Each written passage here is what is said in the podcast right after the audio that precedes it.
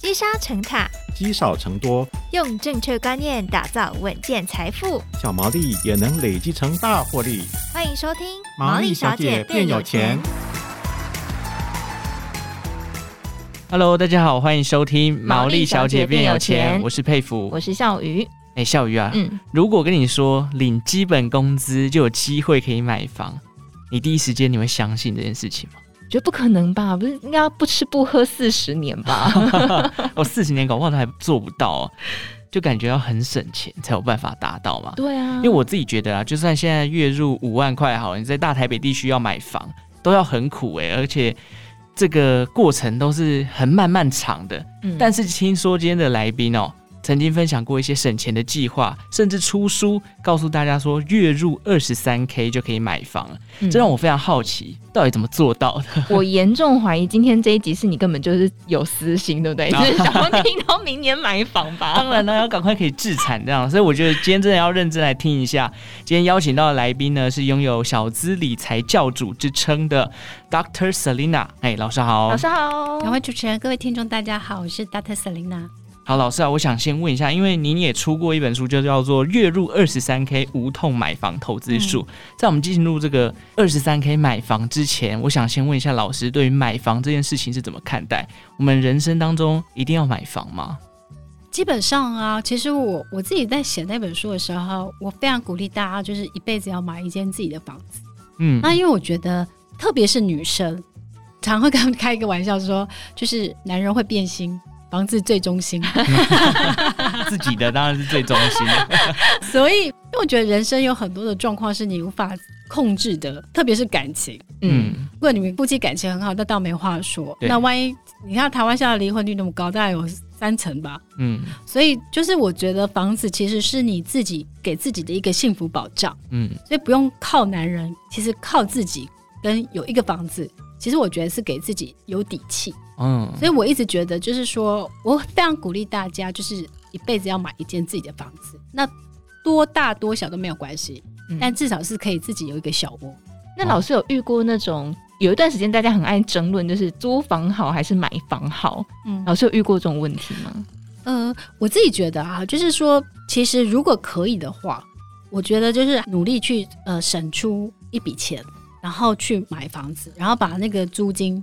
拿去缴房贷，嗯，我觉得是最好的，因为比如说你租金假设两万好了，哦、你租个二十年，四百八十万也就没有，嗯，对，所以我还是觉得说有一间自己的房子是比较好的。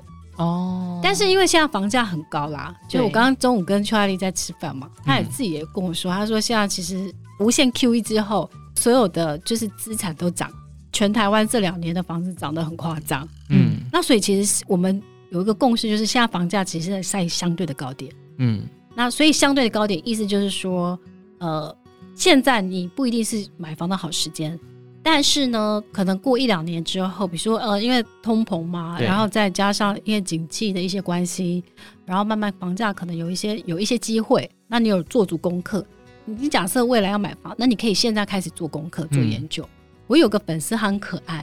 四五年前，他去听了我一个卡内基的一个卡友的现场演，就一个演讲。嗯，然后他那一天听完以后，他就觉得人生充满了动力，所以他就觉得说，诶，他开始努力的存钱、省钱、学投资，然后呢，把买房设为他未来的目标。演讲那一天是五月五号，他每年五月五号他会写一封信给我，跟我讲他现在的 status，就是他呃，比如说跟我学投资，买好了公股赚了多少，一年赚多少趴这样，比如说十几二十趴这样。第四年哦，他去年买了房子，哇，他也是一个小，他也是一个小资女哦。嗯，然后他跟我讲，他从我身上学到一件事情，就是说，其实你不要觉得你的梦想呃无法实现。嗯，其实我我自己常觉得，就是我其实很喜欢一一个概念，就是说，呃，你尽全力去拼搏，为了你的梦想去努力，对不对？嗯，老天爷就算是没有给你想要的，但他会给更好的未来。嗯，所以我自己觉得是说，把买房当做你人生前进的动力。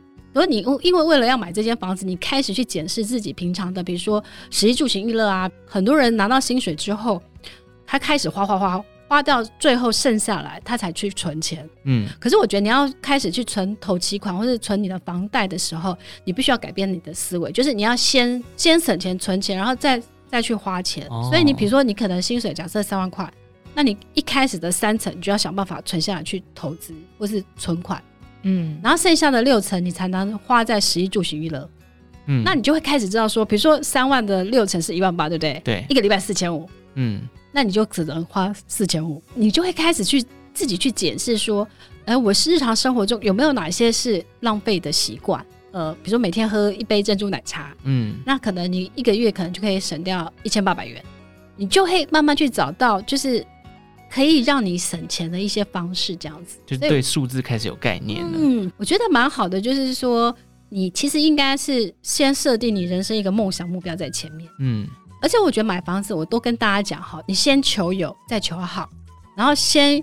以小再换大，嗯，所以你不要一开始就觉得说我要去买一个，比如说三十平三房的，你可能可以开始买一个，比如说两房的小小小的小公寓，然后慢慢就是以小换大这样子。嗯，我一直没有觉得说小资族就买不起房，因为我跟大家讲了那个例子了嘛，就是他也是小资族啊，然后他其实花四年多他就买房了。其实速度非常快耶！对啊，我要先把今天的日期记下来，明年要再找老师来，我再找四年就可以买房了。真的，我觉得那粉丝很聪明，因为他等于是呃帮自己缔造了一个外部的监督的力量。对他，他其实很可爱，而且他每年写给我说，他真的都有很大的进展哦。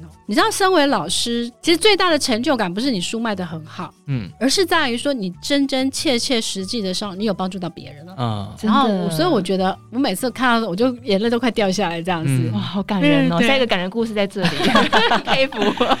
可是老师，我还是要回到一个比较现实面的部分，因为比方说存四年好，然后小资族就想要买到房，可是有些小资族就说，我每个月顶多就是存个三五千块啊，但是现在的房价，就算我每个月存三五千块。四年后，我搞不好连一千万都不到。那这样子到底还真的能买房吗？嗯、呃，我自己觉得是这样子哈，就是说你不要用现在的 status 去预测你未来。好，所以我自己觉得是你要想办法，就是花更少，然后存更多，然后要赚更多，投资好。其实它就四个心法，嗯、所以你每一个步骤你要去想，就是说我如何花更少，然后我可以存更多钱，嗯，然后再来如何赚更多。那赚更多，第一个是你的主动收入可不可以增加？嗯，所以你在职场上是不是有机会升官发财？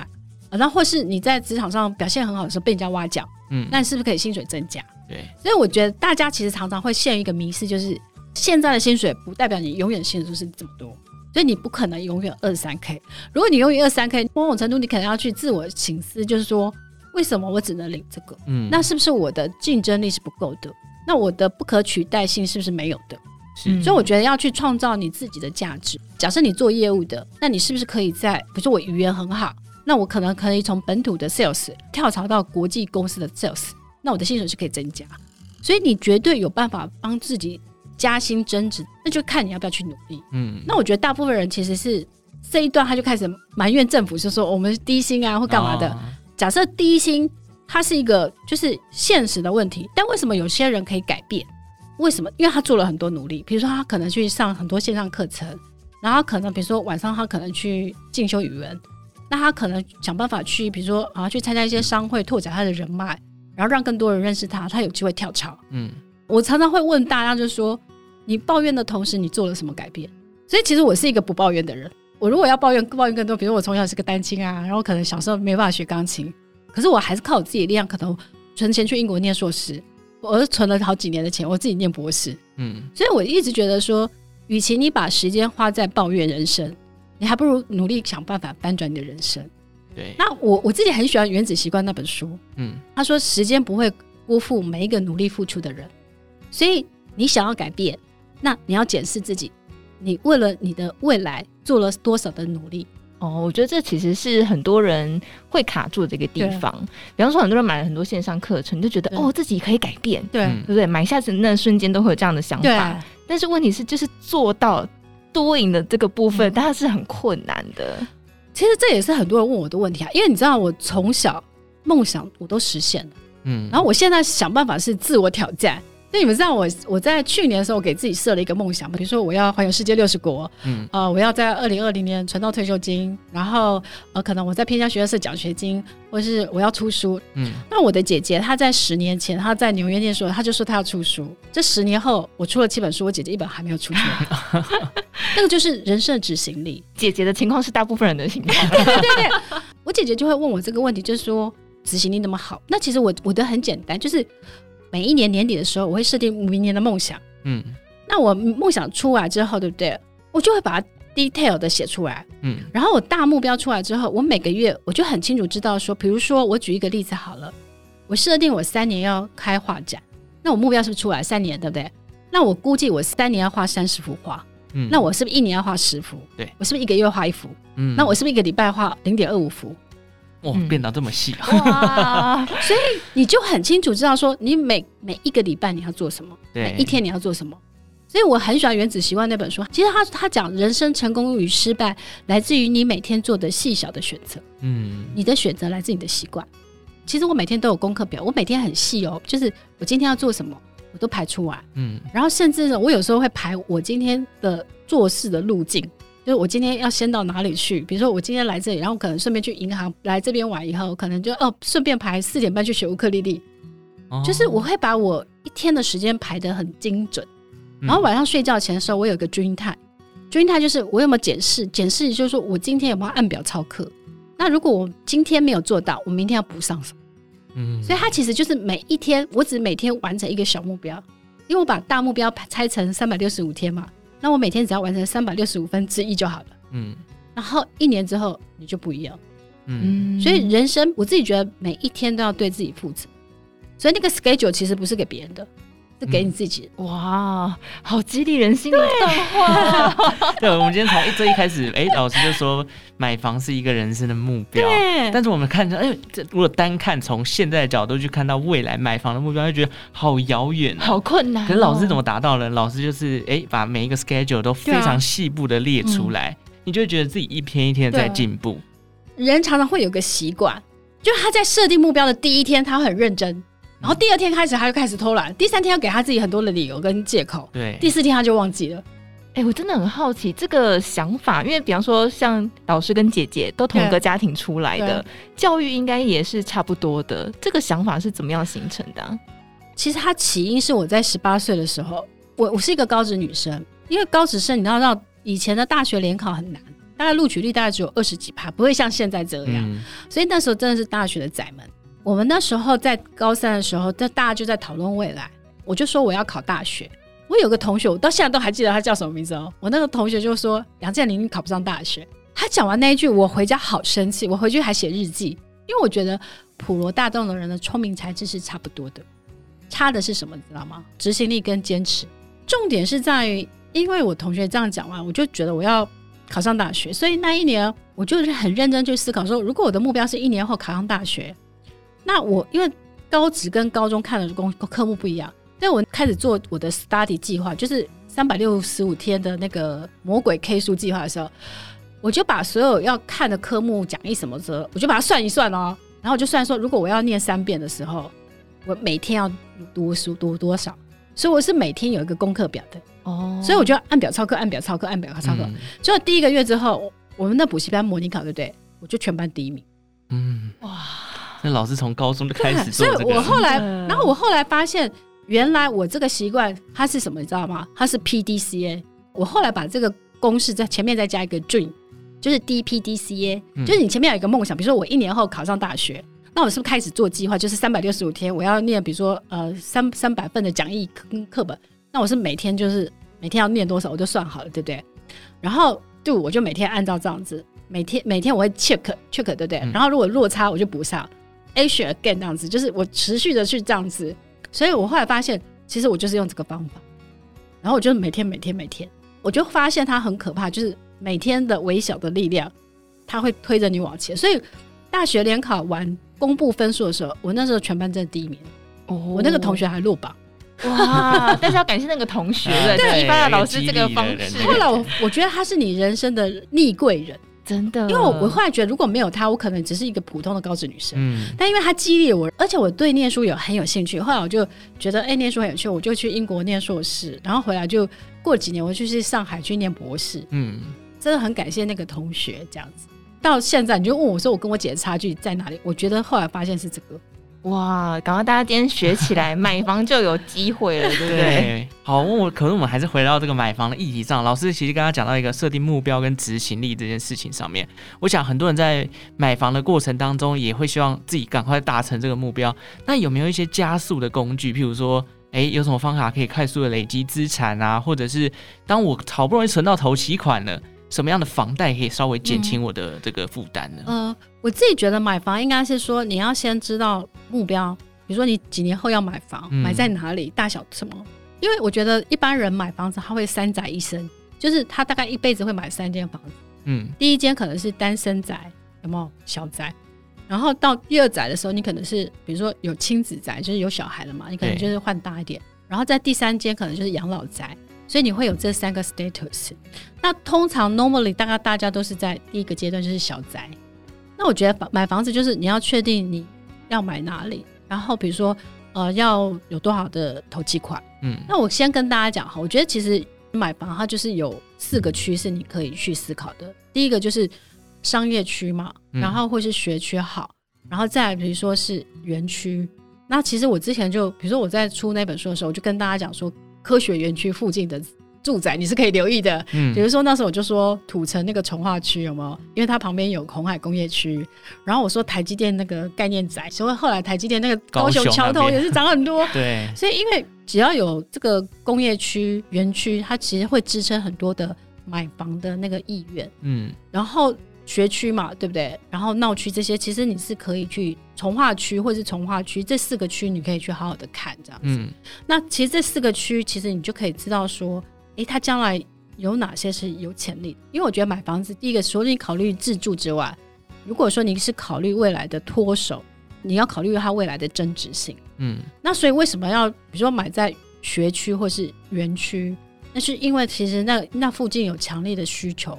那因为买房它就是供需，供给很多，需求很少，那个地方的房价就会往下。嗯、如果这个地方的需求很强劲，但是供给很少，房价就会涨。像竹北就涨很多，就是在这，嗯、因为就是竹科新贵嘛。对，就是我觉得你就是先思考一下这样子。嗯、那当然还会考虑到你现在的一些现现在状况嘛，比如说工作的需求啊，或干嘛这样子。然后想好之后，我觉得其实一开始你可以先从。中古屋去先下手，比如说中古的大厦，嗯，华厦，然后是一些旧的公寓，因为基本上它的以前的制造的成本、建筑的成本一定比现在便宜。嗯，现在房价高，很很多是因为建材都在涨嘛，嗯，然后可能土地土地的成本也在涨，然后工人的成本也在涨，所以你现在买的同样可能买买三十平的中古的大厦，跟现在的那个新的房子，至少有大概价差有两三成。就是在于它的成本，对。对对，所以我觉得你可以先求有，然后先从小，然后或是比较旧的开始这样子，嗯，然后它的成本就比较低了嘛，那所以你可以从这个方向这样。那这样的贷款其实因为政府也有很多嘛，比如说那个首次啊、优惠贷款这些什么，所以其实我觉得你也可以去参考这些，嗯，那再来是说。呃，你是百大企业啊，或是你是你公司是上市柜啊，或是你是军工教人员，你本身贷款的条件也相对会比较好。还有加上你自己的信用啦，假设你是一个，比如说你办信用卡，信用很好，你的分数又比较高。但是如果你常常卡债啊，你又不欠钱不还，那它就会影响到银行贷款给你的意愿，嗯，跟贷款给你的成数这样子。嗯，所以这些去都可以去综合的考虑这样子。嗯。所以要先设定一个买房的目标，可能至少大概知道它的价位在哪里。对对对对对对。然后你再像老师这样 PDCA 这样拆解，对对对。嗯，但这不是很开心吗？真的，在执行那个过程应该是蛮开心的，很有成就感，因为可以一直打勾啊，就 越来越近这样子。对啊，对，真的。可是那个资产要怎么去让它加倍快速累积？呃，其实我觉得第一个，你想办法要存下来更多钱嘛，因为。呃，王永庆讲的嘛，就是能够存一一块钱才是真的嘛。多花一块钱，你就得得把未来的一些机会都花掉。我常常会跟大家讲，是其实要学会断舍离，就是你你其实要断掉，就是让你会花钱的一些欲望，嗯，然后舍弃会让你去花钱的机会，然后离开那些诱惑的地方，嗯所以你就是用断舍离。像我自己，其实十多年来我都不去百货公司周年庆哦，就是你明明知道那个地方会让你失心疯，会让你乱花钱，断开一些，那你就是要断掉那些机会啊。嗯，那比如说有些人常常去 Costco 去买东西，那我自己是从来不办 Costco 卡的，因为我觉得那个地方就是它东西很大嘛，它很便宜，但是它会让你失心疯。你本来想要买呃五样东西，结果你可能搬回来十五样东西，然后就随便搬就是七八千，对，小朋友不见了，真的，对所以我就不敢。然后我顶多我会去，比如说我们家附近的全联，然后我都会有购物清单，就是我就按照我购物清单，不会因为贪小便宜而乱买一些东西。我常举一个例子，就是我以前去屈臣氏，然后就它有一个黄色小鸭沐浴乳，它就买一送一，一九九，就我发现它平常九十九块，哦，怎么会这样呢？结 它就是促销，你了解吗？行销本来就是，然后你如果去百货公司，你就会知道，他常常叫满满额送，就是啊，你买三千块，他说哎三千六，我们再送什么？五千块再送什么？然后就会想我要凑这个凑这个嘛，嗯然后就越买多，然后你然后明明你只有一张脸，对不对？你的保养品堆积如山，然后那些又过期了，然后你过期的其实就是你的钱。我常常想说，保养品过期，那我可能可以买那个房子的一块砖块的。哦，对，老师真的是什么东西都可以拆解，对对，你想到那个砖块又不见，然后如果我买一个名牌包，你想说，哎，那个我可以买我家未来的沙发，哇，你就可能会，就是我觉得常常你在花钱的时候，你就可以把同样等值的东西，你想一想，你会觉得说，那我不要花那个钱。要很有意识才行，对，因为大部分人在花钱的时候，他都是冲动，无意识的他，因为我觉得大部分人他其实是把他的需要跟想要搞混了。嗯但是你人生人生中有很多的东西是不需要的，是你想要的。嗯，所以为什么要你断舍离？就是你要先理清哪些是你真正需要的，想办法就是减少你可以浪费花钱的机会。嗯，老师到现在都还是维持这样的习惯吗？对，我在去年的时候，疫情的时候不是三级警戒吗？对，我那一整年没有买什么衣服，哦，我唯一买衣服就是我新书发表会的时候，想说、哦、还是要买。穿然后我觉得疫情你又很少出门，然后我想说我在买衣服给谁看？我总不能说跟跟朋友开 party 说，哎呦，因为我要秀我新娘妆给你们看。所以你会慢慢觉得说你拥有的很多了，你不需要再那么多了。那包包也是我很多包包嘛，然后我一次只能背一个，我又不是一次可以背背十个，所以慢慢就会觉得说，那买一个二十万的 Chanel 包，那我可不可以？这二十万可能可以买，呃，零零八七八可能可以买个十五张，假设 因为他明年会给我很多鼓励。他会变钱出来对啊，那名牌包不会不会生钱给你啊，嗯除非说你买的是什么爱马仕那种，可能它之后会增值的。对，但是其他的大概都贬值吧。嗯，那所以我就觉得，哎，那我买股票，它可以有鼓励给我，然后我领到股息的时候，我可能不花掉，我又再投资。嗯所以你刚刚问我一个，我怎么去累积资产？我觉得应该是说找到至少五趴以上的一个投资报酬，然后你每年就是领到配息，不要花掉，然后它就是等于是，比如说你今年一乘以一点零五，对不对？嗯那你明年就是一点零五再乘以一点零五，然后它其实是复利。其实我觉得小资族最好的方式就是时间复利，嗯你可以打败大盘。嗯，因为比如说我今年领到一百万股利，我都没有再花掉。大家不是很怕大跌吗？对其实我很喜欢大跌。其实今年七月十一号，国安基金不是在讨论说要不要进场，对，然后后来不是说不要吗？那一天我就进场。哦，那我进场是因为我维持纪律，比如说我就设定每跌三百点，我可能会进场，比如说多少 percent。那他真的他到了那个那个我设定的目标，我就进场。而且你要有个观念，就是说大跌的时候你很开心，因为你可以买到股票打七七折打八折。不要在乎的是短期的股价，你要看的是长期的那个就是资产的累积，嗯因为你领到的股利是不变的嘛，可能会更多。所以我如果今年我有呃，我随便好，我有五十张的零零八七八，那我明年可能就五十二张，这两张也不是我花钱，是零零八七八再配给我的。对，然后在后年我可能五十五张了，然后再在后年我可能就六十张了。你就时间加复利，我觉得对小资族来讲，它不是说快速，而是说它有点像是在滚雪球。可能第一年你没有感觉，第二年、第三年再下去的时候，你就很有感觉。这样子，嗯，真的听起来很像大跌的时候，就是百货公司周年庆。对啊，所以我每次都很开心，就大家都在都在唉声叹气。我心里在想说，哦，这个好便宜啊，那个好便宜哦，嗯然后我都特爱的。嗯，对，但是就是你你要有钱呐，所以为什么要你平常要花更少，存更多，就是你才有机会进场进场去捡便宜啊。哦，对。老师今天从我们一开始目标，哎，我们只是讲说小资族买房听起来很不可能，可是，在今天老师从诶设定目标，然后非常有纪律的去做一些事情，到存钱省钱，再到用五趴的这个复利效果，我觉得好像真的有机会了。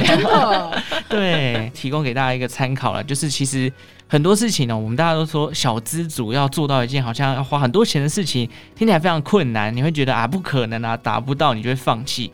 但就像老师今天提到的，很多的目标设定。